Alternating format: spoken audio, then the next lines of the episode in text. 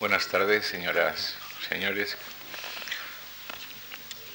Ya me oyeron el primer día el por qué eh, estamos dando en este curso un eh, sitio privilegiado y de honor a la figura de, Julio Gómez.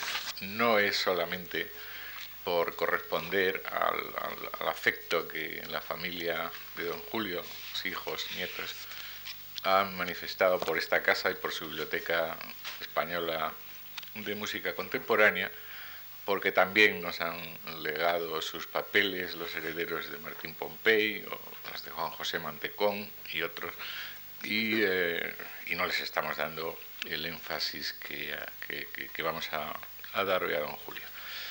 Ya me lo oyeron y no lo voy a explicar hoy de nuevo, simplemente es que además de un magnífico compositor, eh, don Julio fue un magnífico escritor y defendió unas ideas sobre la música en general y sobre la música española en, particular que no son tan conocidas como por ejemplo las de las de Adolfo Salazar. Tampoco son nada conocidas las de las de eh, Juan José Mantecón, por ejemplo, o las de César Arconada, otro señor que habló también y muy bien eh, de música y de músicos españoles en este momento.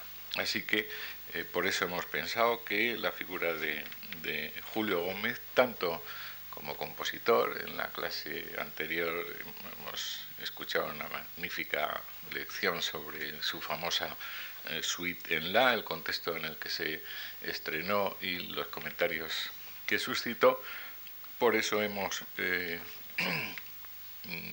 confiado a la máxima experta en Julio Gómez, eh, tanto la clase anterior como la conferencia actual. Beatriz Martínez del Fresno es doctora por la Universidad de Oviedo y también eh, titulada en piano por, los conservatorios. Inició mm, curiosamente su actividad docente en un conservatorio en el Vizcaíno de Música Juan Crisóstomo Arriaga de Bilbao, antes de incorporarse al Departamento de Musicología de la Universidad de Oviedo, donde en la actualidad es eh, profesora titular. Ya en 1986 ganó el, premio de la Fundación Jacinto Inocencio Guerrero con un eh, estudio sobre Julio Gómez. A Julio Gómez le dedicó luego su tesis doctoral nosotros en esta fundación y en la Biblioteca de Música Española Contemporánea, no sé si se llamaba ya así o se llamaba todavía Centro de Documentación, en fin, sobre la música española contemporánea, en uno de los primeros catálogos de autores españoles que publicamos, le publicamos el de don Julio Gómez a, a Beatriz Martínez del Fresno. Luego ha publicado un segundo en la serie de la Sociedad General de Autores, y en medio, o mejor dicho, posterior, eh, entre las publicaciones del Instituto Complutense de Ciencias Musicales, ha publicado el libro de referencia de todos los que se interesan por Julio Gómez, y yo diría no solo que por Julio Gómez, sino por toda una, eh, todo un momento de la, de la música española y especialmente por toda la generación de los maestros. Julio Gómez, una época de la música española. Es autora también de muy diversos trabajos, eh, generalmente centrados en la música española de la primera mitad eh, del siglo XX, eh, analizando muy agudamente cuestiones como el nacionalismo o nacionalismo ligado a otros, a otros contextos que no voy a, a mencionar, pero también mantiene la profesora Martínez del Fresno una actividad muy Ah, importante por lo poco atendida que es por la musicología española en relación con la danza. Y en relación con la danza, no solo desde un punto de vista, digamos, positivista, análisis de partituras destinadas a la danza, sino por cuestiones que, desde luego, eh, yo creo que eh, en la musicología española nadie se ha interesado hasta, hasta que llegó ella, que es por la coreografía, no ignorando que la danza y el ballet eh, al final son uh, un espectáculo visual y que la música, los decorados, el libreto, si existe, eh, que generalmente existe, todo ello confluye en algo que es coreográfico y que si eso se desatiende, pues se está desatendiendo lo, principal.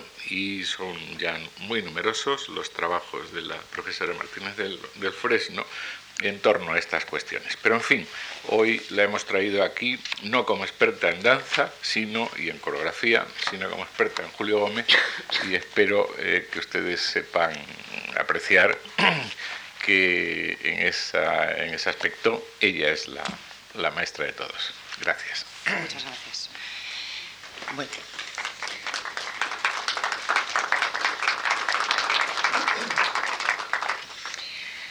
Doy las gracias de nuevo a don Antonio Gallego por esta presentación, también por la invitación para participar en este ciclo.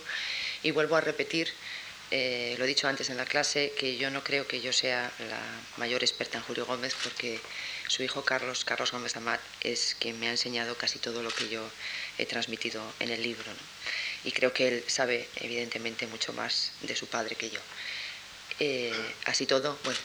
Eh, algo he trabajado en el tema y por eso voy a, intentar eh, sintetizar o hablar de la faceta de pensamiento de Julio Gómez, de su ideario, y por eso he titulado eh, esta conferencia Julio Gómez, el intelectual de la generación de los maestros. Domingo Julio Gómez García nació en Madrid en 1886, murió en la misma ciudad en 1973 y fue uno de los compositores de la llamada Generación de los Maestros, a la que también pertenecen Conrado del Campo, Joaquín Turina, Óscar Esplá, Jesús Guridi y el padre Donostia. Su año de nacimiento es precisamente el eje de esta generación intermedia entre las mejor conocidas de 1898 y de 1927. Compositor, bibliotecario, profesor, crítico musical y musicólogo, su aportación a la música española fue múltiple. Junto a otros autores e intérpretes coetáneos, Julio Gómez o Don Julio, como acostumbraban a llamarlo, contribuyó desde Madrid a la creación del sinfonismo español, como antes hemos visto, y a la regeneración de la música nacional en diversos aspectos estéticos, sociales y pedagógicos. Durante buena parte de su vida activa permaneció ligado al conservatorio como bibliotecario y profesor, Doctor en Ciencias Históricas por la Universidad Central, su categoría intelectual, su erudición y su profunda cultura han sido destacadas por todos los que le conocieron o se han acercado a su figura. Ingresaría en la Real Academia de Bellas Artes en 1956 con un discurso que trató de los problemas de la ópera española. El recorrido histórico que se puede realizar en compañía de Julio Gómez atraviesa una larga época y permite trazar un arco, imaginario que une las raíces decimonónicas de su primer aprendizaje con los discípulos de la generación del 51 a quienes enseñó a componer. Julio Gómez nació en la calle del Humilladero, junto a la Plaza de la Cebada, en el seno de una familia con ciertos antecedentes musicales. Su abuelo paterno, Eulogio Gómez, había sido organista y maestro de capilla en Tamajón, Guadalajara. Su padre, Casimiro Gómez Mínguez, estudió violín y composición en el, en el Conservatorio madrileño y aunque no se dedicó profesionalmente a la música, conservó una gran afición y nunca dejó de asistir a conciertos y teatros en compañía de sus hijos. Julio Gómez fue el primogénito de ocho hermanos a los que el padre quiso proporcionar una excelente educación. Tras las primeras lecciones paternales de solfeo y piano, don Julio estudió con Antonio Santamaría, compositor y antiguo compañero de don Casimiro en la clase de Arrieta, que junto al repertorio acostumbrado le hacía estudiar al piano algunos números de las zarzuelas de Brul, Chueca, Caballero o Jiménez en reducciones sencillas. El contacto con la música teatral española haría nacer en el joven discípulo la admiración y el respeto por este género nacional. En 1899 ingresa en un conservatorio marcado por la rivalidad entre bretonistas y chapinistas y allí continúa sus estudios de piano con Andrés Monge y Manuel Fernández Grajal, armonía con Pedro Fontanilla, composición con Emilio Serrano e historia y filosofía de la música con Felipe Pedrel. Discípulo brillante y aplicado, obtuvo el premio de armonía en 1902, el de piano en 1904 y el de composición en 1908. Fue en el examen de composición cuando conoció a Bartolomé Pérez Casas, que formaba parte del tribunal, y con él entablaría una amistad sincera y cordial. Otro contacto iniciado en aquellas fechas fue el del joven alumno con Tomás Bretón, que como comisario regio del conservatorio supervisaba personalmente la enseñanza de la composición y organizaba audiciones públicas de los trabajos escolares. Mientras tanto, simultáneamente, había estudiado el bachiller en el Instituto de San Isidro, también por un tiempo en el Cardenal Cisneros. En el San Isidro fue discípulo predilecto de Francisco Navarro Ledesma, que le dedicó una edición de su libro de texto, y después estudió Filosofía y Letras en la Universidad Central de Madrid, con excelentes calificaciones en las materias impartidas por González Garbín, Ovejero, Mélida, Ortega Mayor y Julián Rivera. Él mismo se consideraba tanto más influido por sus profesores universitarios que por los musicales. A sus maestros reales sumaba a los maestros espirituales, tales como Menéndez Pelayo o Valera, y en la música a los grandes clásicos y los nacionalistas, especialmente Eslava, Barbieri, Bretón, Chapí, Chueca, Jiménez y Caballero. La vocación universitaria, absolutamente inusual entre los músicos españoles de entonces, se dio en el caso de Julio Gómez con una profundidad extraordinaria. Su extensa formación, su talante culto liberal y regeneracionista le perfilan como el intelectual por excelencia de la generación de los maestros. Dentro de la tensión entre casticismo y europeización que impregna la historia cultural española de la Edad de Plata, París era el centro de atracción predominante. La tradicional pensión de Roma se había convertido en un símbolo de época pasada y quienes salían al extranjero se dirigían principalmente a la capital francesa. Había, sin embargo, un sector que consideraba posible la creación de una escuela nacional, profundizando en la tradición, y en ella hay que situar a Julio Gómez, que no vio la necesidad de completar su formación fuera de España. Su primera actividad profesional fue la de maestro concertador en el Teatro Real entre 1908 y 1911, que le sirvió para percatarse de, en sus palabras, la estrechez y tortuosidad del camino operístico y de que difícilmente podría realizar sus ilusiones de compositor o director ni pasar de aquel secundario papel siempre a la orden de los directores extranjeros. Apenas finalizados los estudios, había comenzado a componer. Entre sus primeras obras hay un intermezzo orquestal, dos zarzuelas y algunas canciones pero enseguida comprobó que la profesión de compositor tenía en España un campo de acción muy limitado y decidió utilizar la carrera universitaria como refugio de sus desilusiones artísticas. La expresión es suya. Tras unas brillantes oposiciones, ingresó en el cuerpo facultativo de archiveros, bibliotecarios y arqueólogos. Su primer destino fue el de dirigir el Museo Arqueológico de Toledo entre 1911 y 13. La doble dedicación tiene un aspecto positivo que ha sido señalado por Tomás Marco.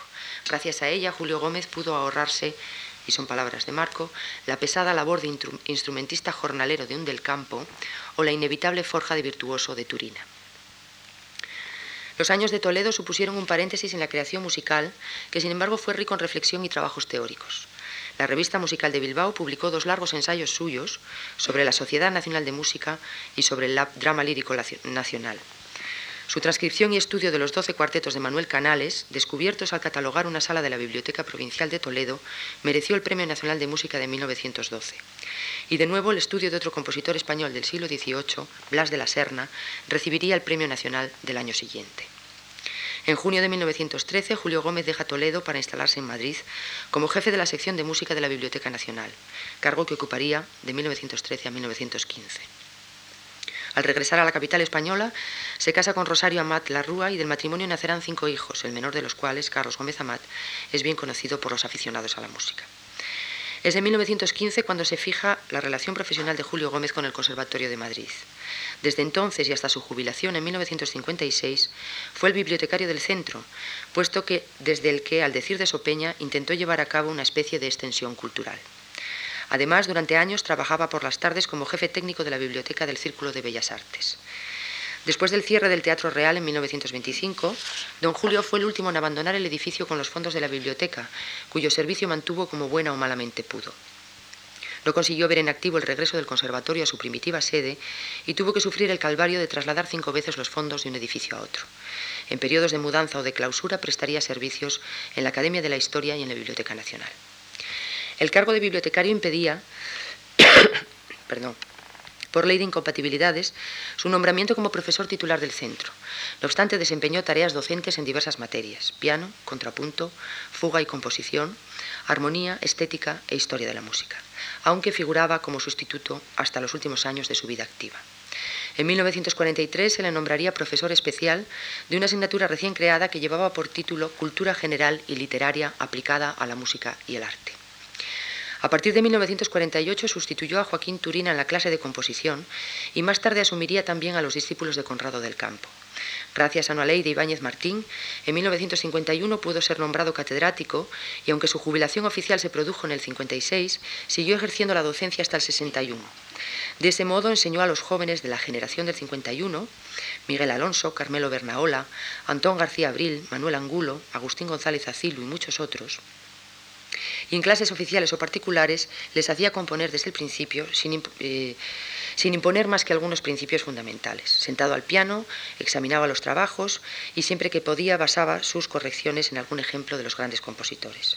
Además, restableció la práctica de hacer audiciones públicas de los ejercicios compositivos interpretados por alumnos de canto e instrumentos. Uno de sus escritos largos, titulado Recuerdos de un viejo maestro de composición, publicado en 1959, traza un interesante recorrido histórico de los procedimientos pedagógicos seguidos en esa materia, desde Eslava y Arrieta hasta Conrado del Campo, Turina y el mismo. Carlos Gómez Amat ha escrito que su padre compartía el espíritu de la institución libre de enseñanza, que admiraba a Giner de los Ríos y sus seguidores y que trató de cerca a institucionistas como Antonio y Manuel Machado. El advenimiento de la República fue saludado con, simpatía. Después, su relación con algunos partidos vino a través de ciertas amistades como la de Cipriano Rivas Cherif y su cuñado Manuel Azaña. La efímera afiliación al Partido Radical de Legú y una presencia eh, relativa en las reuniones de izquierda republicana habrían de traerle problemas en la posguerra cuando su nombre apareció en las declaraciones de algunos compañeros del conservatorio. Se le abrió un expediente de depuración acusándole de izquierdismo y de haber sido crítico del liberal. Llegó a permanecer 11 días en la cárcel de San Antón, aunque enseguida los amigos consiguieron su libertad y el castigo se redujo a la percepción de medio sueldo durante unos meses y a la inhabilitación para desempeñar cargos de confianza por un periodo de dos años. Pero todo esto no favoreció a quien, en lugar de exiliarse, había querido permanecer en Madrid y con una honradez inusual había redactado iguales declaraciones en la primera depuración de la República y en la Nacional. No era hombre de tertulia y sus relaciones personales se inscribían en un reducido círculo de amistades. Su hijo Carlos ha dicho que tanto en política como en la vida su padre era independiente, idealista e insobornable. Y mi recorrido, eh, mi revisión de los papeles, desde luego lo confirma. Sus manifestaciones, acaso demasiado sinceras y directas, le causarían problemas en más de una ocasión. Que Julio Gómez supo compaginar las, tareas de bibliotecario, profesor y crítico con la composición queda demostrado por un amplio catálogo de obras que se extiende desde 1907 hasta 1962. Nueve premios importantes y cinco menciones honoríficas sancionarían su trabajo creativo. La obra musical de Don Julio se encuadra en un nacionalismo ecléctico que alternativamente acentúa los componentes de procedencia lírico-dramática, los neorrománticos y en alguna ocasión los castizos. En su producción cupieron tanto obras populares, fueran o no sobre bases folclóricas, como productos mucho más refinados en el ámbito de la música de cámara o del liz. Fue a la vez chispero, refinado y erudito, como lo, como lo llamaba su consuegro o casi consuegro Joaquín Turina, porque murió antes del matrimonio de sus hijos, compositor popular y creador lírico amante de la música que canta. Su obra, como la de sus compañeros de generación, toca esferas muy variadas del espectro cultural de la época. Al igual que otros maestros, Julio Gómez cultivó la música sinfónica, la canción de concierto y la música de cámara, dando un gran paso, no sin nostalgia en su caso, desde el mundo de la zarzuela y el ideal de la ópera española. La producción del maestro podría distribuirse en varios bloques que en todo caso no son excluyentes entre sí. Al segmento del catálogo que responde a un planteamiento fundamentalmente neorromántico pertenecen tres melodías, remembranza, esperanza, balada, tres canciones, égloga, 14 poemas líricos, y entre ellos los seis poemas líricos de Juana de Ibarburu, concierto lírico, cuarteto número 3 o tecelana. Otra franja de su obra puede considerarse nacionalista, bien por el uso de referentes musicales populares o por alusiones históricas y temáticas.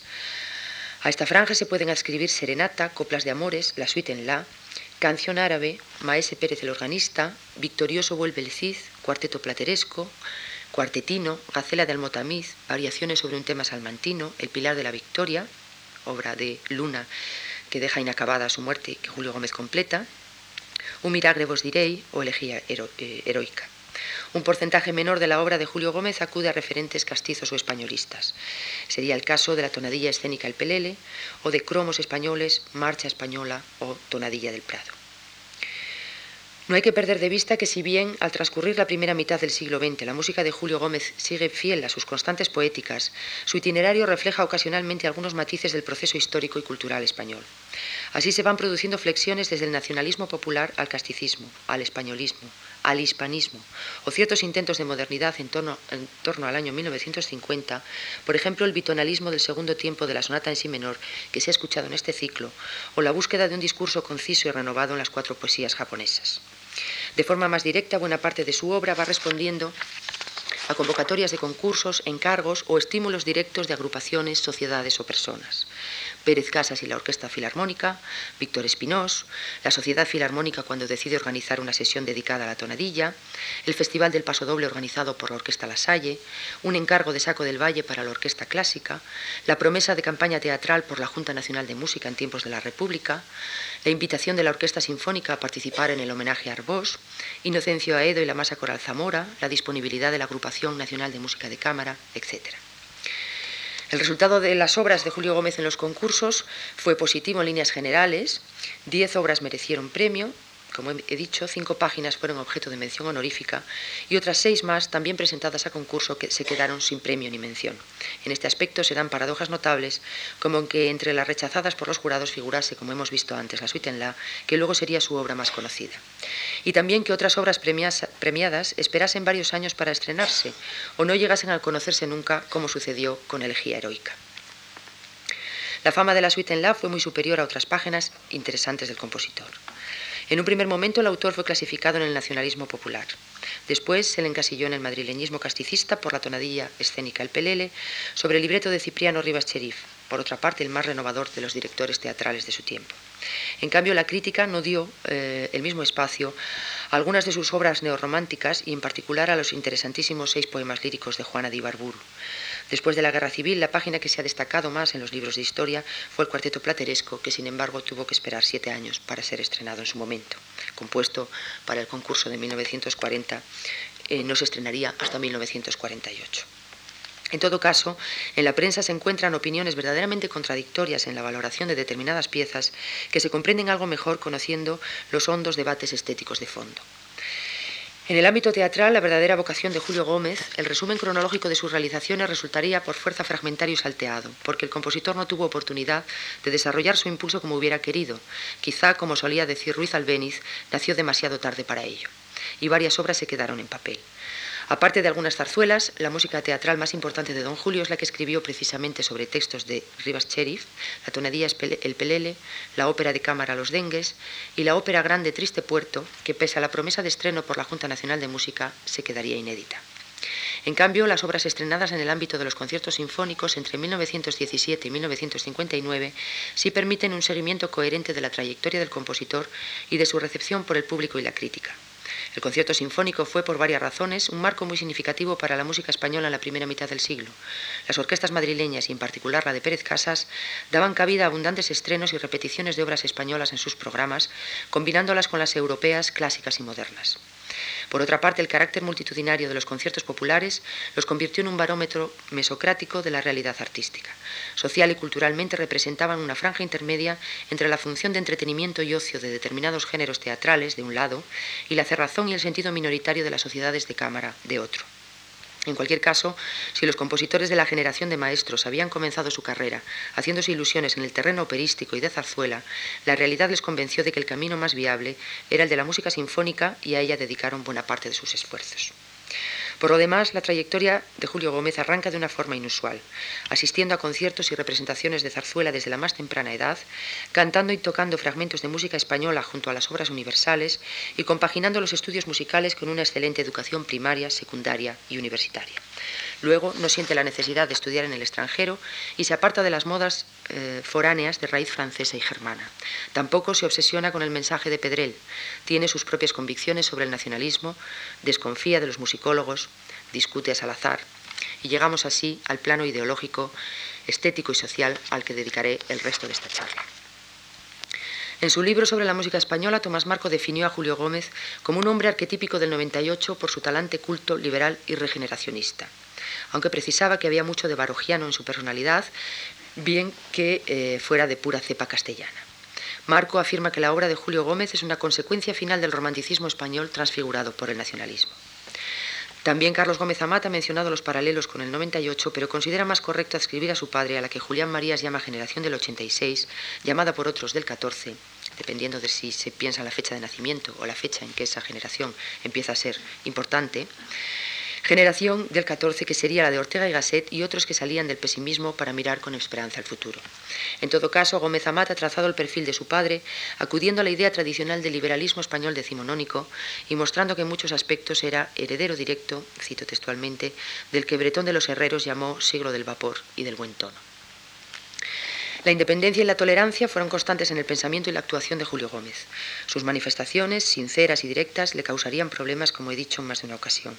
Su punzante ironía y alguna explosión de cólera suscitaron la leyenda sobre su carácter atrabiliario, pero sobre todo lo que parece haber sido más difícil de aceptar para sus contemporáneos es el agudo sentido crítico que Julio Gómez poseía y que ejerció siempre con independencia, al margen de las sucesivas cabilas que monopolizaron la política musical en Madrid bretonistas y chapinistas, eslavistas y durandistas, aliadófilos y germanófilos, compositores y críticos de derechas y de izquierdas, confrontaciones entre los miembros de la primera y segunda Junta Nacional de Música, casi siempre hay un trasfondo de eh, binomios y contrastes. Algunas facetas del ideario estético de Julio Gómez acentúan su perfil neorromántico, ya que manifiesta con palabras el mismo impulso que originó algunas de sus obras. Él se definía, se definió en su discurso de ingreso en la Academia como un compositor del siglo XIX. Aunque lo hacía con sentido del humor en 1956, es verdad que don Julio asociaba la creación musical a un proceso espontáneo, más relacionado con el corazón que con el intelecto. Así, al compararse con Salazar, hacía hincapié en que éste se había hecho compositor ya muy avanzada la juventud y que al aprender la música como una lengua extranjera siempre había sido un músico intelectual. Cito, un compositor al que faltaban las dotes impulsivas de espontaneidad que para la creación son las más valiosas. Fin de la cita. En cambio, Julio Gómez se enorgullecía de haber aprendido la música como idioma materno. En sus escritos se encuentran a menudo juicios sobre la música en, en, términos de entusiasmo y emoción. Don Julio estaba convencido de que la música era para disfrutarla y exaltarse. Afirmaba que en arte lo principal es despertar entusiasmo y que el ideal de un compositor es hablar de corazón a corazón. Tampoco contemplaba el lucimiento de la técnica o del virtuosismo y creía muy interesante escuchar de cuando en cuando a intérpretes que no fueran grandes virtuosos. Escribe, porque así vuelven las obras a recobrar su virginidad o, dicho sin metáforas, a lucir su primitivo y verdadero valor. Por otra parte, don Julio se diferencia de algunos contemporáneos en la concepción del proceso comunicativo del arte al romper con la habitual focalización hacia el creador y sus intenciones. Bien al contrario, Julio Gómez hace énfasis en la necesidad de intérpretes y de auditorio para la verdadera existencia del arte musical. Sin el contacto con el público, decía, todo trabajo artístico está condenado a la esterilidad y a la muerte. No concebía el arte en sí mismado, ni tampoco el arte para la crítica. En consecuencia, casi siempre defendió el comportamiento del público, cuyo criterio resultaba a lo largo del tiempo más ecuánime, a su juicio, que el de los críticos. Además, la música cobra dimensión social en su pensamiento. Creía en el efecto poderoso de la demanda colectiva sobre el desarrollo de los géneros y la sucesión de los estilos. En su primer artículo de la revista musical, escrito en 1911, afirmó, Vayamos en busca del pueblo para hacer arte grande y duradero. A la masa opongamos la masa, que la asociación es la característica de la sociedad del siglo XX. Fórmense grandes sociedades de conciertos instrumentales y vocales. Compónganse sinfonías, poemas sinfónicos, cantatas, oratorios, estos son los géneros que han de entusiasmar al democrático público de nuestros tiempos. Por las mismas razones, describía con satisfacción el apasionamiento del auditorio popular en interpretaciones de bandas y orfeones, no solo de eh, música sinfónica. Actos populares en los que se producía, según él escribía, la divina comunión del arte, cuyos síntomas más evidentes eran la pasión y el entusiasmo de la multitud. Perdón. Julio Gómez, que respetaba sinceramente al auditorio popular, valoraba mucho la misión educadora de las bandas y describía con agrado el calor y la pureza de ese público poco cultivado frente a la hipocresía y el proceder interesado de los músicos cultos en cursiva que formaban parte de los jurados. Buena parte de la música de Julio Gómez está marcada por el impulso neorromántico, como ya he dicho, pero también escribió el compositor un núcleo de obras que se aproximan a los diversos, ejes nacionalistas de la época. La canción española Coplas de Amores prosigue la línea de un Fermín María Álvarez. La suite en La se convirtió en pieza emblemática del nacionalismo popular. La tonadilla escénica El Pelele se aventura en el casticismo histórico, aunque alineado con la aportación de Barbieri. La ópera de cámara Los Dengues traduce al español algunas características de la ópera bufa. Cromos españoles y marcha española acuden a la referencia popular del paso doble. Un miragre vos diréis retoma varias cantigas de Alfonso X el Sabio. El cuarteto plateresco está construido sobre temas de la provincia de Salamanca. el cuartetino sobre una danza popular montañesa. Las variaciones sobre un tema salmantino recurren de nuevo al cancionero de Ledesma. El segundo acto del Pilar de la Victoria se articula a base de músicas regionales, vascas, gaditanas, sevillanas, gallegas y aragonesas. Por fin, Tonadilla del Prado es un castizo homenaje a don Pablo Esteve. El folclore, las recurrencias históricas y las tradiciones urbanas, teatrales y populares se imbrican en la obra de Julio Gómez como la de muchos de sus contemporáneos.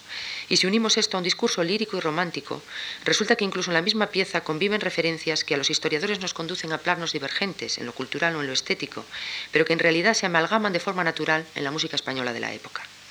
En este sentido, cabe recordar, por ejemplo, la costura de elementos arabizantes o alambristas en la jota, con una jota de zarzuela en el preludio de la suite en La, la aparición de una canción asturiana en una de las obras de más clara retórica neorromántica, el concierto lírico, o las dos voces de un villancico de Juan de la Encina, tratadas como temas populares en el cuarteto plateresco. En pocos casos recurre don Julio a la cita melódica de un folclore de cancionero. Con más frecuencia el autor inventa música popular. De ahí el margen creativo de los pasodobles, la libertad de las seguidillas del pelele o de la jota grande del Pilar de la Victoria y, cómo no, la dudosa autenticidad de aquel zorcico que señalara al padre Otaño, a lo que Julio Gómez respondió, claro, como que es de la calle del humilladero. Por otra parte, la impronta popular en ritmos o cadencias y un sabor español que no se canaliza por fuerza en las citas ni en los temas son elementos presentes en buena parte de su música. Julio Gómez no se preocupaba del purismo folclórico porque su concepto de música popular era ancho y vital, como veremos enseguida. En cuanto a la elección de los textos, también se observa la españolidad de Julio Gómez, algo más discontinuo en la temática de las obras con argumento, y sin olvidar que las convocatorias de los concursos fueron determinantes a este respecto. No obstante, una parte de su obra alude a algunos temas clave de la identidad hispana, unos arraigados en el inconsciente colectivo y otros subrayados por las directrices oficiales. El Pilar de la Victoria, Alfonso X, el Cid, la Guerra de Flandes. Del análisis de la música española de su época resulta una lista muy variopinta de referentes paradójicos, algunos de los cuales serían objeto de valoraciones opuestas en el transcurso de la primera mitad del siglo. Tal es el caso del componente árabe de la música española, defendido apasionadamente en los años 20 por Julián Rivera y negado después de, la Guerra Civil por Eginio Inglés. En las primeras décadas del siglo XX, los elementos arabizantes permitían afirmar, diferenciándonos de Europa, una peculiar escuela musical española. Es sintomático que la pieza titulada Adiós a Granada, sobre texto de Fernández Shaw, fuera el ejercicio realizado por Julio Gómez en el concurso de composición del Conservatorio en 1908. No fue, por tanto, tema de su elección, sino marcado por la dirección. En cambio, fue suya la decisión de titular Canción Árabe, la pieza sinfónica escrita para el homenaje a Arbós en 1934, y también fue de elección propia la evocación poética del rey Almotamid vagando por los jardines sevillanos en el cuadro sinfónico escrito en 1941 titulado Gacela de Almotamid.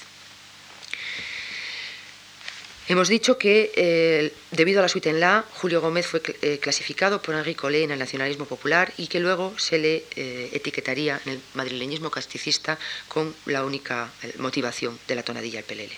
En realidad, el interesado prefería considerarse nacionalista independiente. Un manuscrito de finales de los años 40 constituye un manifiesto del compositor sobre este particular y define los componentes básicos de su credo nacionalista, que son los siguientes.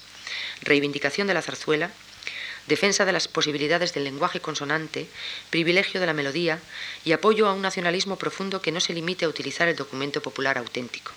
Por fin, la convicción implícita de que el nacionalismo no se hace con programas teóricos, sino con obras. Incidiré ahora en seis aspectos del ideario artístico.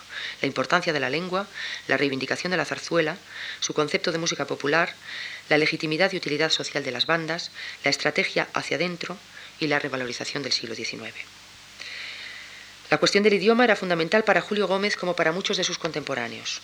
Sobre ella hizo énfasis por primera vez en el programa publicado en el segundo artículo de la Revista Musical de Bilbao en 1912, cuya medida prioritaria era traducir al castellano todas las óperas representadas en el Teatro Real, en el Liceo de Barcelona y en los demás teatros de España. También defendió que las clases de canto del conservatorio debían hacerse en español, lo que dio lugar a un pequeño enfrentamiento con Bretón, entonces comisario regio. En 1919, don Julio advierte a la Sociedad Nacional desde las páginas de la jornada que es necesario implantar la costumbre de interpretar traducidas al castellano todas las piezas vocales extranjeras y llega a decir que ello constituye un problema de vida o muerte para la música española. A los compositores les sugiere que seleccionen poetas españoles para sus canciones.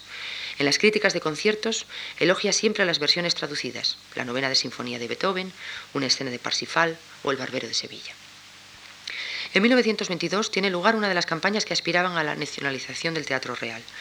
Las juntas directivas de la Sociedad de Autores y de Compositores proponen que se imponga a la empresa arrendataria la obligación de presentar en cada temporada cuatro obras de repertorio extranjero traducidas al castellano, además de dos estrenos de obras españolas.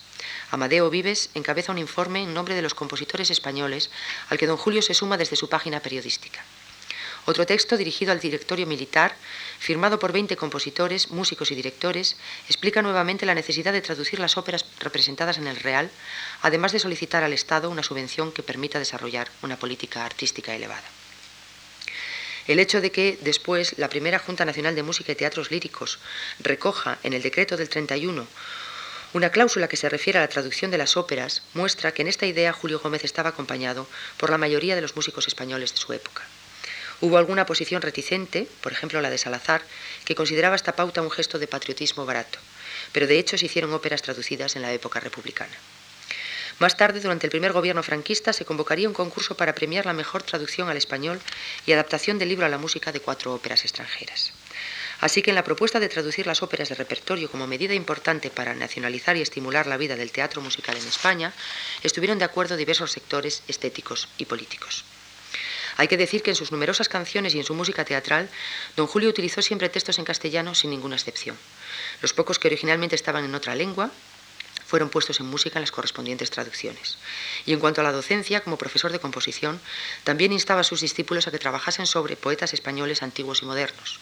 Así lo demuestran las piezas vocales sobre textos de Juan Ramón Jiménez, García Lorca, Machado o Calderón de la Barca interpretados en los ejercicios escolares que se celebraron en el conservatorio entre 1952 y 56, con obras que escribían los entonces estudiantes de la clase de Julio Gómez. José Peris, Manuel Carra, López Calvo, García Abril, Moreno Buendía, Alonso Bernaola, Etc. Reivindicación de la zarzuela. Desde muy pronto Julio Gómez advirtió los peligros que entrañaba el divorcio entre la música sinfónica y la teatral.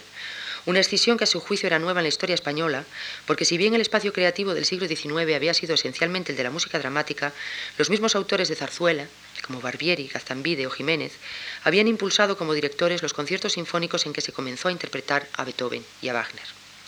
Don Julio no solo no renegaba de la zarzuela, no la repudiaba como muchos de sus contemporáneos, sino que admiraba las grandes obras del género producidas en el siglo XIX.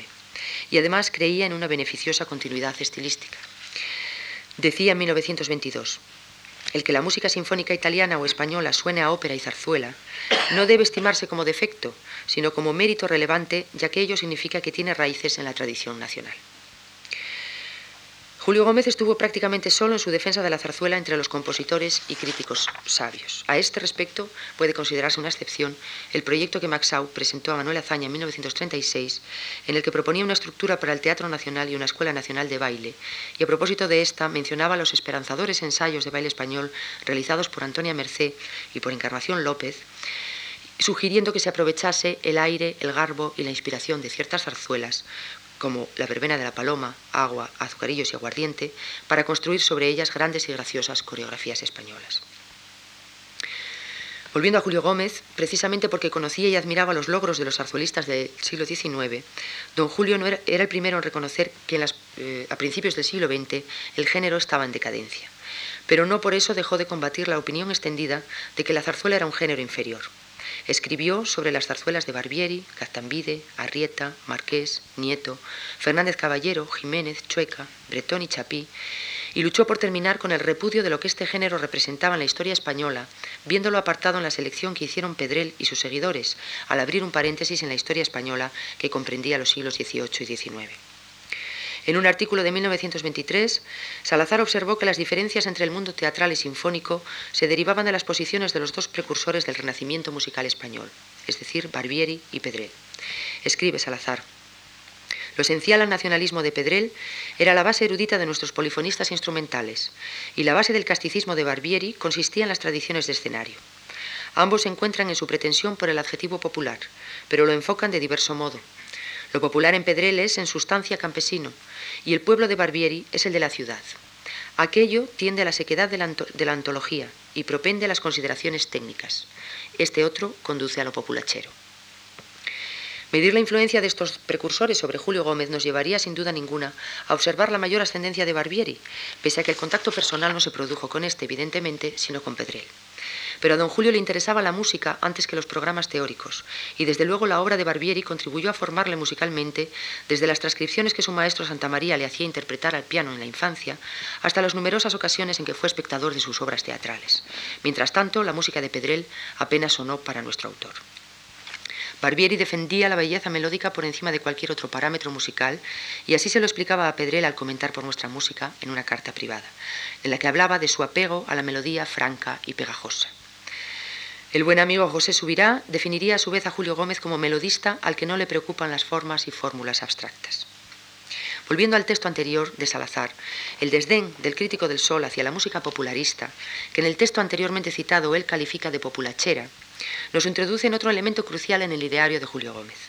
Este entendía por música popular algo mucho más amplio que el folclore rural, comprendiendo las obras de autor y particularmente las melodías de zarzuela que el pueblo había asimilado como suyas. Don Julio afirmaba que nuestros compositores de zarzuela habían sido genios y auténticos creadores, comillas, de lo que con el consagrado extranjerismo llamamos todos folclore y recordaba a los musicólogos que la música popular no solamente se halla en los rincones de las montañas, sino también en las calles de las poblaciones y en la mente de los compositores que han sabido, por naturaleza o por estudio, hacerse intérpretes fieles del espíritu musical de su pueblo. Dando ejemplos concretos, hizo notar que la jota que Caballero había escrito en la zarzuela a las nueve de la noche había pasado a ser tan del pueblo que se interpretaba ya sin saber que era obra de un músico erudito y hasta se había llegado a incluir en cancioneros populares como típica de Aragón. Julio Gómez defendió un concepto moderno y realista de lo popular. Después se ha reconocido que ese folclore, que entonces se suponía antiguo, puro e incontaminado, era solo un producto ideal y que en realidad los fragmentos de producción urbana o de autor que el pueblo hace suyo se integran de manera natural en el mismo repertorio. Así lo ha manifestado, por ejemplo, Miguel Ángel Paracios Garoz en Introducción a la música popular castellana y leonesa. Por otra parte, Julio Gómez manifestó repetidas veces su pretensión de llegar al pueblo con su obra artística. En la Galería de Músicos Españoles que el diario madrileño liberal publicaba en portada, una foto y unas breves palabras que resumían los ideales artísticos, nuestro autor expuso lo siguiente.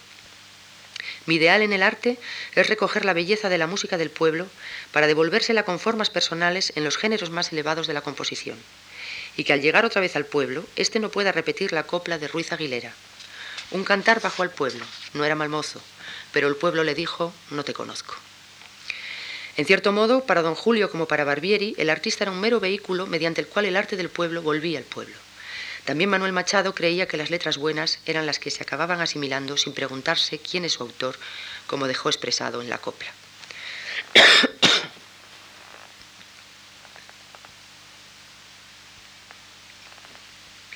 En varias ocasiones Julio Gómez expuso con claridad sus convicciones respecto a la música popular. A la pregunta de un periodista que en 1931 recababa su opinión sobre la música popular navarra, respondió lo siguiente. Mi conocimiento de la música popular navarra, como la de toda la popular española, es algo así como el de esos teólogos que no creen en Dios, porque admirando y amando toda la música popular española, creo que no es popular. Creo, aunque reconozco que estoy bastante solo en esta creencia, que la música la hacen siempre los compositores y que el pueblo no hace otra cosa que adoptar la que le gusta y rechazar la que le desagrada. En mi carrera de compositor hay una confirmación de esta idea mía. De casi todas mis obras han dicho los críticos que están hechas sobre cantos populares españoles y esto no es cierto. Las ideas, buenas o malas, son mías y casi nunca he trabajado sobre melodías populares. Y a pesar de esto, tengo la seguridad de que mi música es española, tan española cuando hago cantar a una chispera madrileña en el pelele, como cuando en la parábola del sembrador pongo en música palabras del Salvador del mundo. Estas convicciones de Julio Gómez contribuyeron a determinar algunas características formales de parte de su obra. Sencillez, privilegio de la melodía, espontaneidad y tradicionalismo en el tratamiento formal, seguramente inevitable si se quiere que la música sea asimilable por un público amplio. Populismo es un término que tiene hoy carga peyorativa. En la época de Julio Gómez se decía popularista en sentido positivo o populachero en negativo. Esta desinencia del adjetivo separaba radicalmente a quienes creían legítimas las tradiciones urbanas, teatrales y populares de aquellos que priorizaban la renovación estética y el elitismo del arte musical. El popularismo es un aspecto todavía poco estudiado en el caso español, que aflora con distintos énfasis, llamándose españolismo alrededor del año 30, el populismo del programa republicano o el folclorismo de la etapa franquista, y que sin duda debe contemplarse como un fenómeno general muy afianzado también en otros países durante los años 30 y 40 de este siglo. En cuanto a la legitimidad y utilidad social de las bandas, Julio Gómez fue colaborador de Armonía, la revista y editora de música para banda que se publicó en Madrid desde 1916 a 1959. Parte de sus obras se editarían transcritas para banda, escribió durante muchos años la sección titulada Comentarios del presente y del pasado en la revista y ejerció también labores de dirección en ciertos periodos. Un artículo del número extraordinario editado para celebrar el vigésimo quinto aniversario de la fundación de la revista, titulado Armonía y la cultura musical española, lleva la firma de Julio Gómez y contiene párrafos emotivos. Si repaso los hechos de mi modesta carrera artística, tal vez sea el que más pura satisfacción me produce el de haber trabajado mucho tiempo en armonía, secundando con mi esfuerzo uno de los hechos más fecundos para la verdadera cultura musical española que se han dado en nuestros tiempos. Y añade, mis escritos en armonía no fueron estériles. Aquellos comentarios del presente y del pasado eran leídos por los tres o cuatro centenares de músicos de buena fe que pueblan España y que, alejados de la estruendosa feria de las vanidades que son nuestras salas de conciertos, harán profundo el suelo de nuestra cultura, sembrando la buena música hasta en los más apartados rincones de nuestra amada patria. En el capítulo de la cultura popular, Julio Gómez observaba un gran progreso desde unas décadas atrás. La música no era para él motivo de especulación filosófica ni debía limitarse a la interpretada en los conciertos y teatros de Madrid. Así que concedía gran importancia a la vida musical de los pueblos o capitales de provincias, en las que la banda municipal era el organismo fundamental. Defendía en este sentido la utilidad de las transcripciones y recordaba a los críticos que aplaudían todos los días obras para piano interpretadas por la guitarra, obras para clave tocadas en el piano y otros tantos ejemplos más. Además del aprecio hacia la zarzuela y de un concepto popularista y social del arte, el tercer matiz del nacionalismo de Julio Gómez es su toma de posición en favor de la música española o la llamada estrategia hacia adentro en la tensión entre casticismo y europeización. Don Julio estaba satisfecho de haber estudiado en el Conservatorio de Madrid, no sintió ninguna necesidad de completar su formación viajando al extranjero y en todo caso reprochaba a alguno de sus maestros su falta de respeto hacia los métodos de eslava, desbancados por tratados extranjeros de menor eficacia. Cuando se produjeron las polémicas sobre el impresionismo, que venía a competir con la moda de la estética postromántica, Julio Gómez no tomó partido a favor de ninguna de las influencias e intentó mantenerse al margen de ambas. Él quería ser continuador de la tradición española viva y no de la preservada en los archivos a la manera pedreliana, y para él esa tradición viva se encarnaba en el terreno vocal, la tonadilla y la zarzuela. No creía que ninguna fuerza artística extranjera pudiera arreglar los problemas de la música española, y en cambio estaba convencido de que debíamos arrancar de nuestra propia tradición inmediata. En 1916 escribía lo siguiente. La misma eterna y triste cuestión. Chimarosa, Paisielo, son nombres conocidos y respetados en el mundo entero. ¿Quién conoce no en el mundo, sino en España, a Esteve, La Serna, Rosales y tantos otros? Sin ir tan lejos, puede decirse que conocemos bien a Barbieri. Y quizá nuestros compositores de hoy necesitasen, más que saturarse de la técnica de Ricardo Strauss o de Claudio Debussy, un buen baño de, de tonadilla y de Barbieri. Para Pedrell y sus seguidores, la música española debía recuperar el papel glorioso que había tenido en su edad de oro y romper con la historia reciente de los siglos XVIII y XIX, justo al contrario de lo que proponía Julio Gómez. Es significativo que, salvo un estudio sobre los vihuelistas del siglo XVI y alguna otra conferencia, los trabajos históricos o biográficos de don Julio se fijasen precisamente en la música española de aquel periodo los cuartetos de Manuel Canales, las tonadillas de Blas de la Serna o la atención que en diversos ensayos prestó a la música del siglo XIX, de la que en el fondo se sentía heredero, le diferencian de quienes consideraban esa época como un periodo de decadencia. En la sección Comentarios del presente y del pasado de la revista Armonía son frecuentes las comparaciones de la actualidad con situaciones del siglo anterior y generalmente para mostrar lo que habíamos perdido.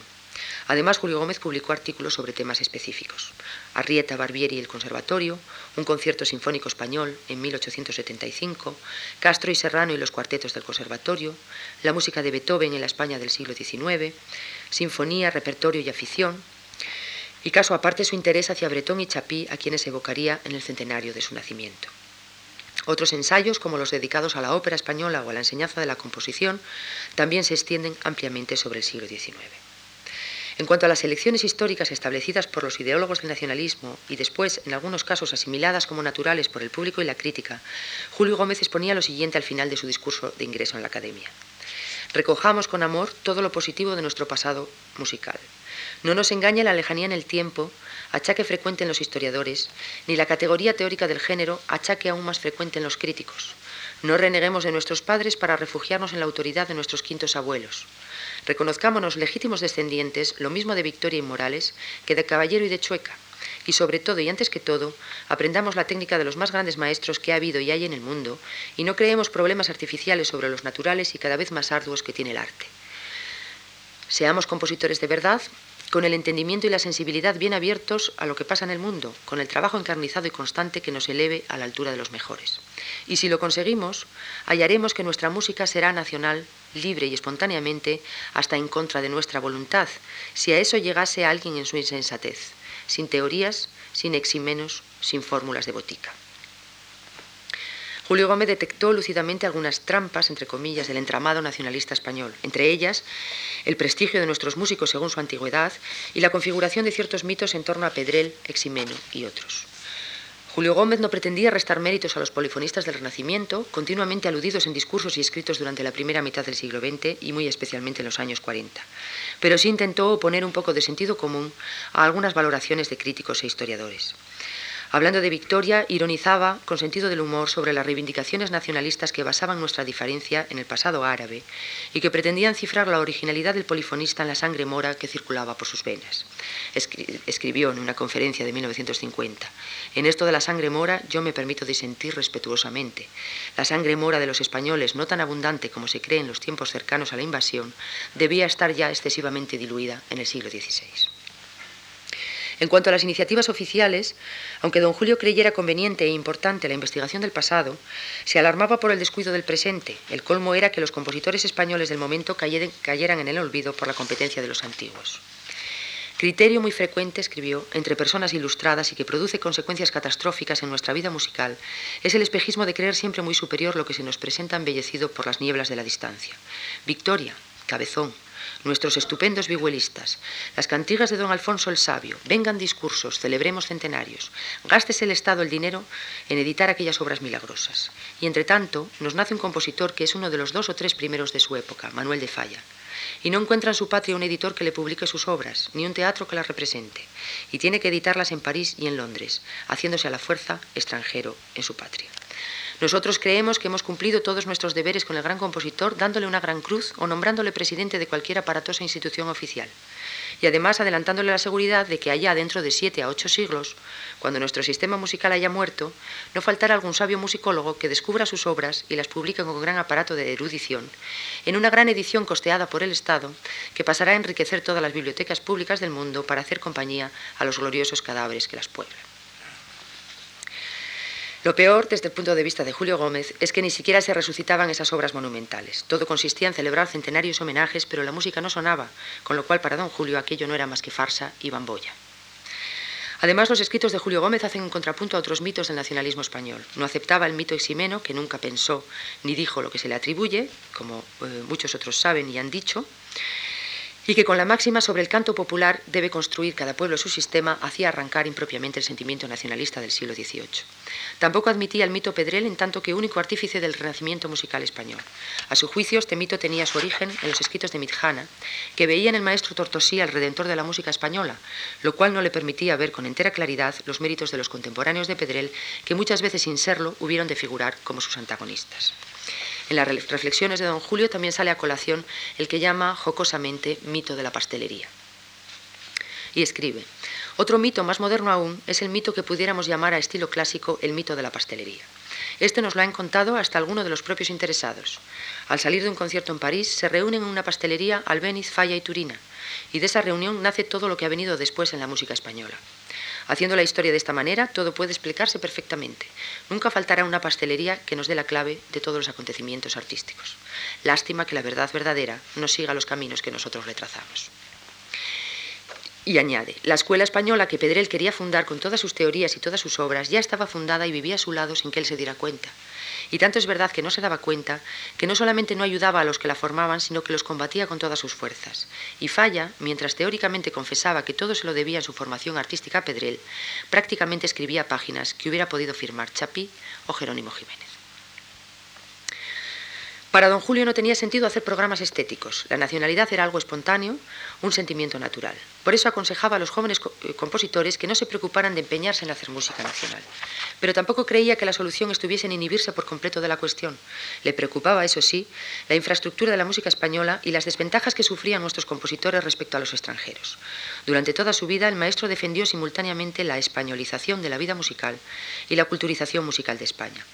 Así denunciaba en 1947 la actitud hostil a la que se veían enfrentados los compositores españoles, oficialmente en la enseñanza y en el ambiente. Hoy por hoy, la verdad es que la educación musical que reciben los jóvenes en escuelas y conservatorios no es en modo alguno la más apropiada para favorecer el carácter nacional de los compositores incipientes. En cuanto salen del limbo de las secciones de solfeo, música sin sabor, olor ni color, se sumergen en Bertini, Kramer, Clementi, etc. para ser pianistas en Durand y sus trasplantadores españoles para ser armonistas, en Dubois para dominar el contrapunto y la fuga, en las indigestas y pedregosas traducciones de Riemann para enterarse de otros secretos de la técnica musical. Cuando van a los conciertos oyen hasta la saciedad la música que haya puesto de moda la crítica o el capricho de quien manda. Ahora es Brahms que se toca en Madrid mucho más que en Hamburgo, de modo que hay muchos jóvenes compositores que al hacer sus primeras armas en el género sinfónico se saben de memoria Strauss y Stravinsky y no han oído en su vida la fantasía morisca o las escenas andaluzas. Si admitimos que el nacionalismo español fue un medio de regenerar los valores culturales y musicales, la voluntad españolista de Julio Gómez reaparece fortalecida. Daré algunas muestras de esa especie de nacionalismo empírico que aflora continuamente en los escritos de Julio Gómez y que a su juicio, ya que a su juicio en los problemas de infraestructura musical estaba la clave de muchas cuestiones artísticas por resolver.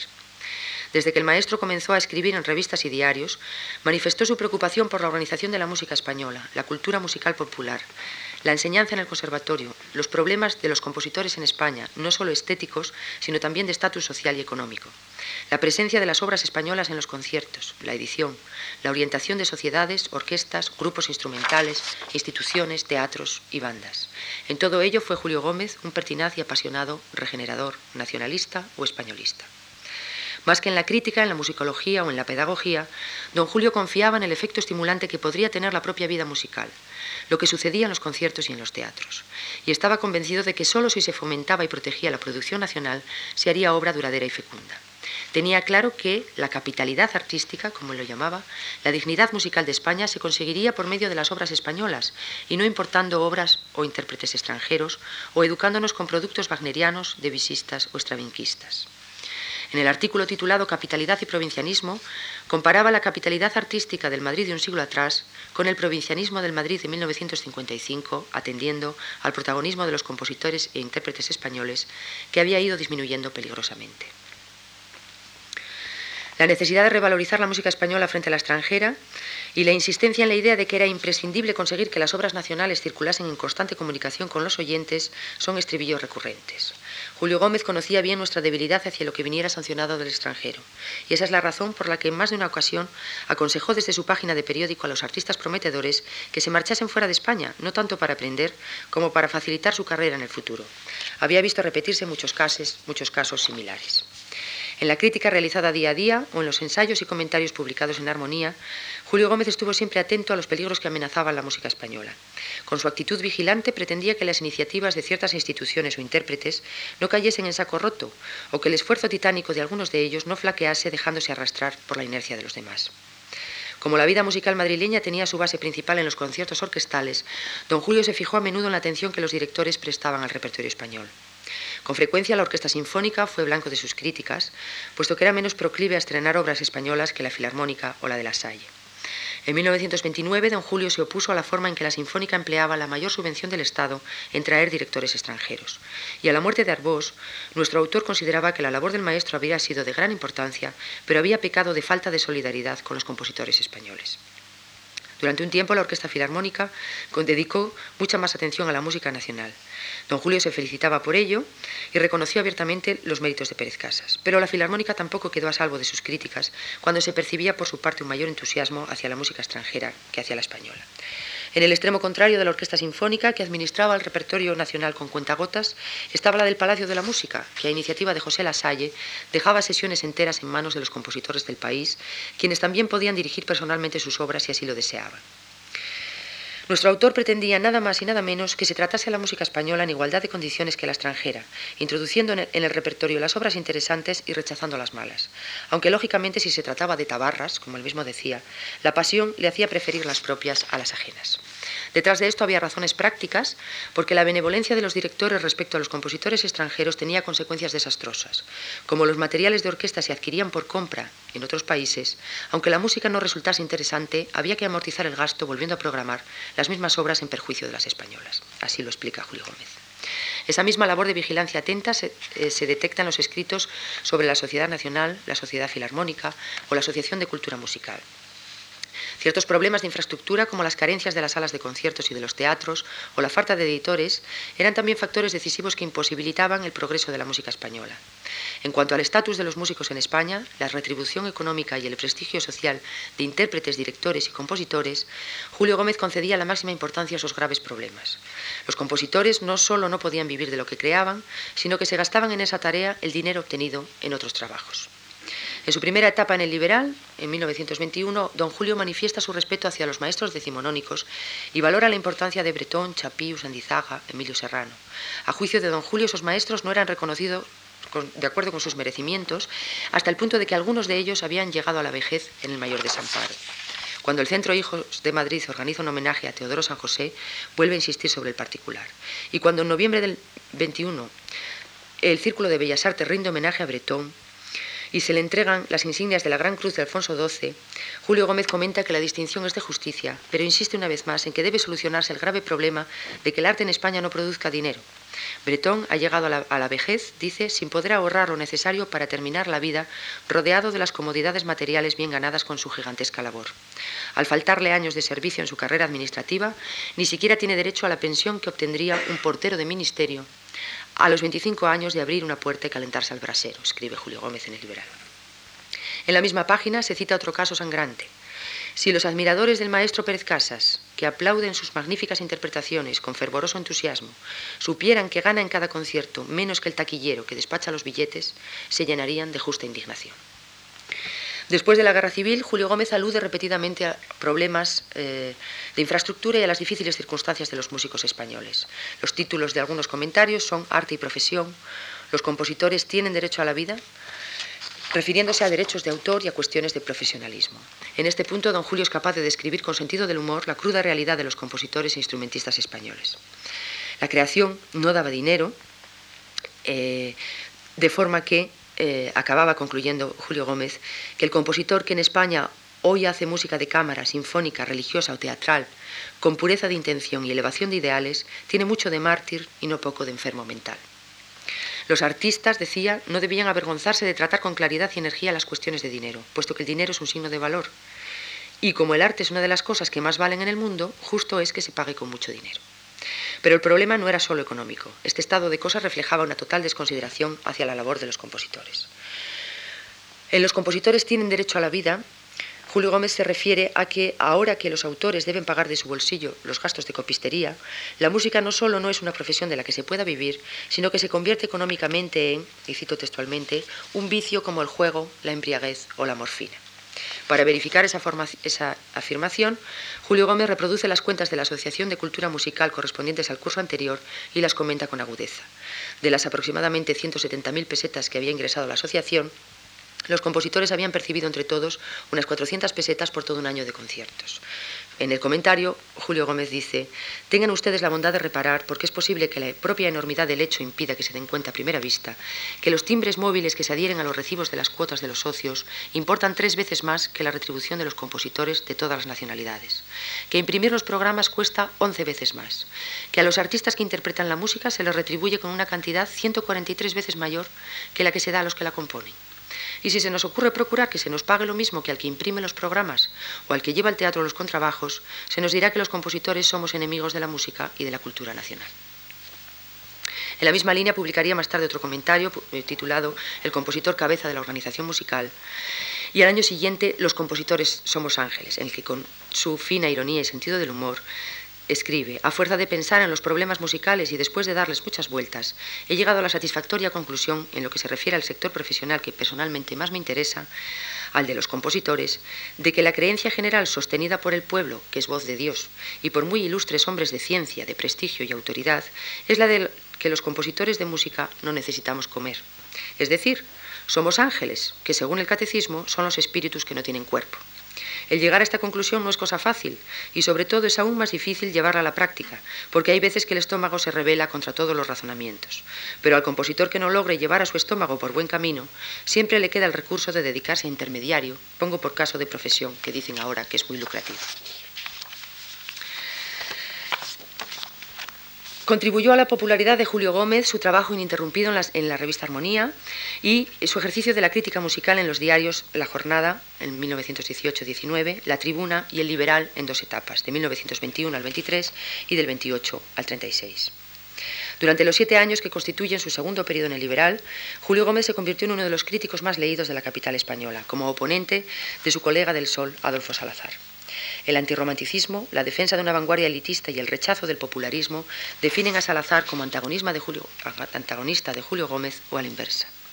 Ambos escritores representaban estrategias distintas en la lucha contra el problema musical de España, una de las cuales se centraba en la búsqueda de recetas salvadoras fuera del país, con Francia como principal punto de referencia, mientras la otra quería encontrar la solución hundiendo las raíces en la tradición nacional.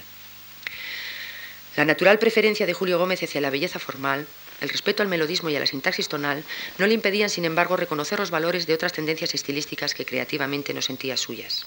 Supo apreciar las grandes obras de Stravinsky, Ravel o Prokofiev que se iban presentando en los conciertos madrileños. En menor medida comprendía la función social del arte de un Schoenberg o un Weber, intelectualizado y alejado de la comunicación con el público pero como no creía en el procedimiento de la imitación, si antes había rechazado a los españoles que emulaban a Strauss o a Debussy, en torno al año 30 señalaba el fanatismo de los stravinskianos y la pedantería de la crítica evangelizadora. No daba mucho crédito a la posibilidad de que la música nacional progresase a costa de parecerse a la europea y no quería desembarazarse de un concepto romántico del arte sonoro. Así que miraba con ciertas reservas a aquellos jóvenes autores que se comportaban de manera rompedora, a veces más de palabra que de obra, y a la crítica que hacía campaña a su favor. En definitiva, don Julio rechazó contundentemente el esnovismo de ciertos compositores vanguardistas y su, desprecio no solo hacia los clásicos, sino también hacia el público. Recordaba, por ejemplo, a los jóvenes iconoclastas, de la que se ha llamado luego Generación del 27, que no todos los compositores del pasado habían sido despreciables tenderos de ultramarinos que en sus ratos libres escribían música. O señalaba su falta de personalidad creativa al calificarlos de mariposillas que se queman en el fuego de la moda franco-rusa. Además, el crítico no podía por menos de trazar una clara distinción entre su admirado Manuel de Falla y aquellos que se decían sus continuadores. No obstante, se encuentran en las páginas del Liberal críticas objetivas y elogiosas de determinadas obras compuestas por los Halter, Bacarís, Vitaluga, Mantecón, etc. Buena parte de las afirmaciones irónicas iban dirigidas en realidad al sector de la crítica que en ese momento estaba agrandando la importancia histórica del Grupo del 27 y particularmente al crítico del Sol. Varias veces confrontaron sus opiniones Julio Gómez y Adolfo Salazar. La primera de ellas había sido en abril de 1916, mediante correspondencia privada, a propósito del enfoque que debía darse a la nueva clase de estética e historia de la música en el conservatorio. Años después, cuando Salazar publicó Música y músicos de hoy y Sinfonía y Ballet, se abrió un nuevo debate. Julio Gómez escribió el artículo Adolfo Salazar y la crítica, publicado en el Liberal el 17 de julio de 1929, en el que junto a párrafos muy positivos manifestaba su discrepancia respecto a la valoración del panorama de la música española que se hacía en los libros.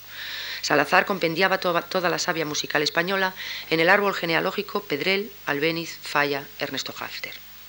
En opinión de Julio Gómez, cometía una tremenda injusticia con muchas otras figuras de valor innegable, desde Barbieri a Amadeo Vives. Salazar respondió a don Julio en carta privada y poco después públicamente de forma más agresiva en un artículo que tituló La tremenda injusticia publicado en El Sol. Allí defendía su visión de la música española y negaba su aversión hacia los grandes músicos universales del XIX. Julio Gómez no figuraba como compositor en Música y Músicos de hoy, y en la música contemporánea en España aparecería apenas citado como alumno de Emilio Serrano y autor de una suite en La. No obstante, el móvil de la polémica no era resentimiento personal, que Salazar apuntaba al final de su artículo, sino una contrastante visión de la reciente historia musical de nuestro país.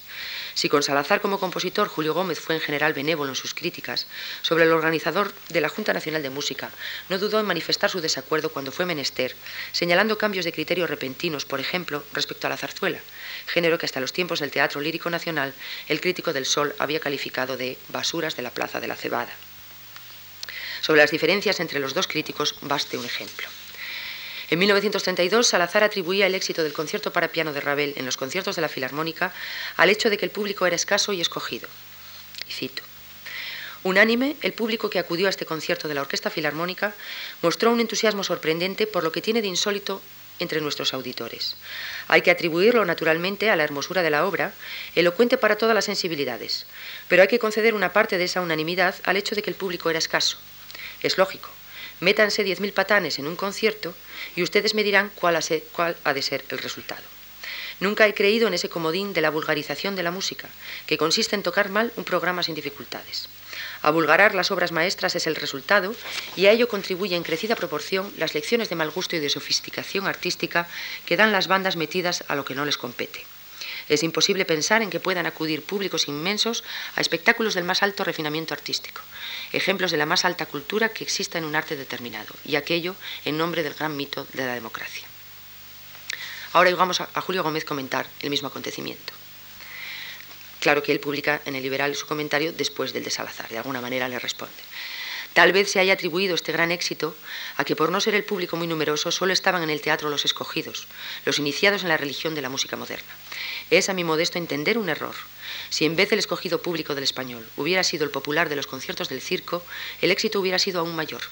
Cuando el entusiasmo prende, arde más cuanto mayor es la muchedumbre y el público de Madrid es tan culto y tan capaz para juzgar las obras musicales. No es en la masa en donde más perfectamente se dan la intolerancia y la incomprensión, sino en otros elementos que todos conocemos. El tercer gran debate entre Adolfo Salazar y Julio Gómez tuvo lugar en 1933 y giró en torno a los grandes compositores románticos que seguían haciendo las delicias del público masivo y sencillo de los conciertos sinfónicos, lo que molestaba a los defensores de la vanguardia. Más concretamente, la discusión se centró en la, obra, en la vigencia de la obra de Wagner, cuyo cincuentenario se celebraba ese año. Finalmente, la relación personal y las diferencias entre ambos críticos son explicadas en la semblanza final que Julio Gómez hizo de Salazar al conocer la noticia de su muerte en México y donde habla de Salazar como persona, de su carácter, de Salazar compositor, organizador y escritor. Finalmente cerraré ya esta charla con algunas conclusiones. En primer lugar, Creo obligado a observar que la talla intelectual de Julio Gómez no era común entre los compositores españoles de su época, no solo porque tuviera estudios universitarios hasta el más alto grado del doctorado, sino porque su cultura, su erudición y su sentido crítico fueron realmente excepcionales.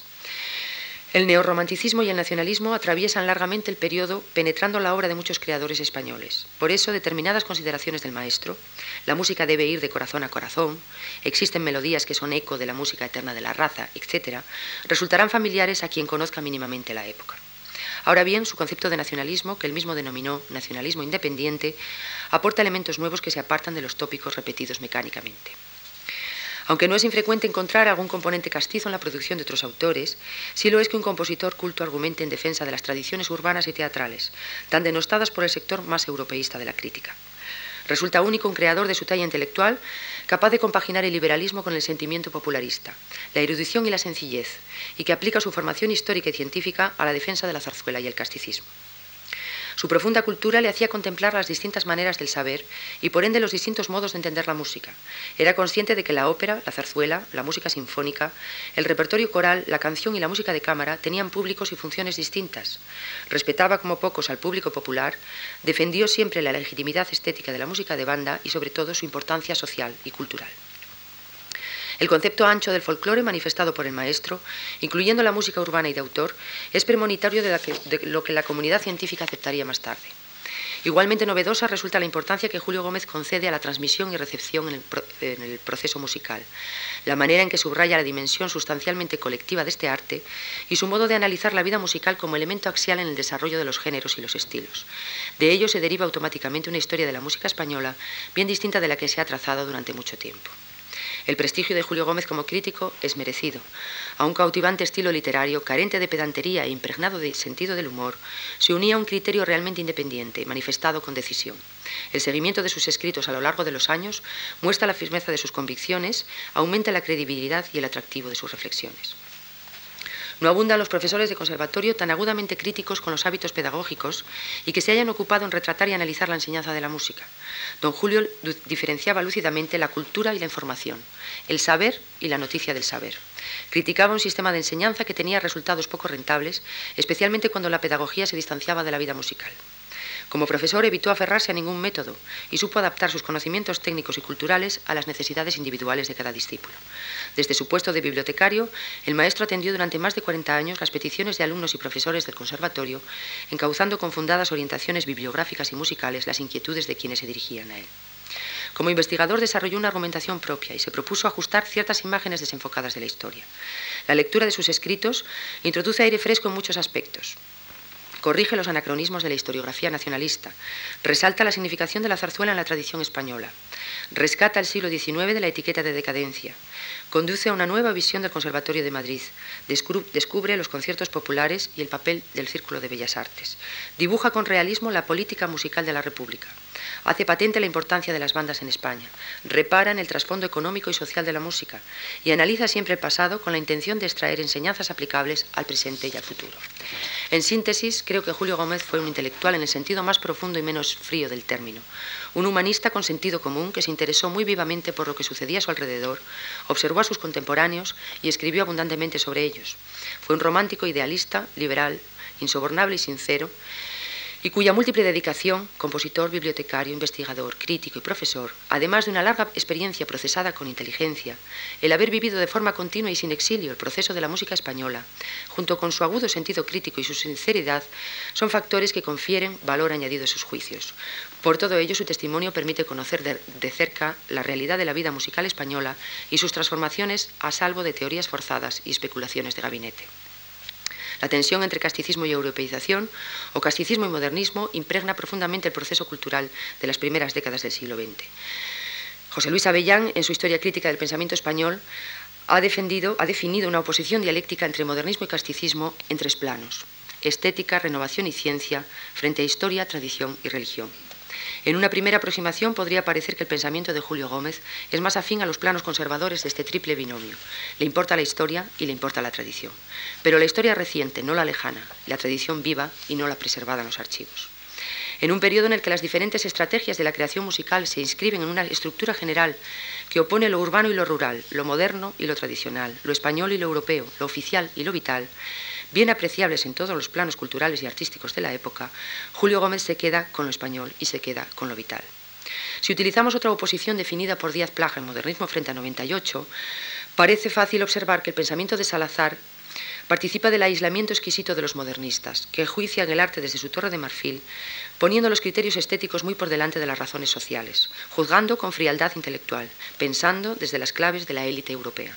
Sin embargo, Julio Gómez concibe la música como un arte social, productor de entusiasmo colectivo. Tiene muy en cuenta la recepción de los productos artísticos. No siente complejo de inferioridad ante Europa.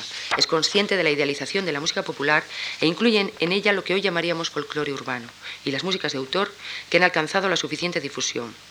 Concede, en definitiva, la máxima importancia a la realidad de la vida musical y analiza los aspectos económicos de la creación. Ahora que la nueva musicología concede la máxima importancia a los aspectos económicos y sociales de los discursos artísticos, ¿quién resulta más moderno? Desde la actualidad, es fácil percatarse de que muchas reflexiones del maestro no han perdido vigencia. Algunas estrategias seguramente serían ya ineficaces, pero siguen siendo válidas sus observaciones sobre la escasa presencia de la música española en los conciertos, el papel secundario que los compositores contemporáneos tienen en la producción musical o los problemas de, edición y difusión. También resulta cercano lo que el maestro escribió sobre la función de la crítica, la musicología y la pedagogía. En cualquier caso, una aproximación histórica que de verdad trate de conocer las claves, los deseos, los obstáculos y las realizaciones de cada época, que intente entender las manifestaciones artísticas en su contexto y se fije tanto en el proceso de creación como en la producción y la recepción, está abocada a estudiar la tradición o las tradiciones como las fuerzas de referencia en un momento dado.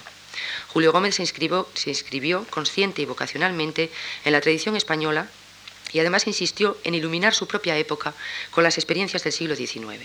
Tras un nuevo cambio de siglo, puede ser esclarecedor conocer las vivencias de la suya, hacer memoria de nuestro pasado inmediato y retener aquello que nos sea útil para el presente y para el futuro de la rica colección de escritos ubicados en la biblioteca de esta institución, y también de su música, un centenar de obras que representan un itinerario personal como creador dentro de las posibilidades de la época y entre las que hay varias docenas de obras que deberíamos conocer, estudiar y no olvidar. Muchas gracias.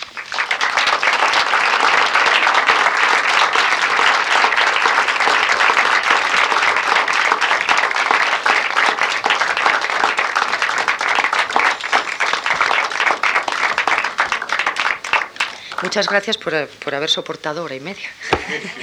También.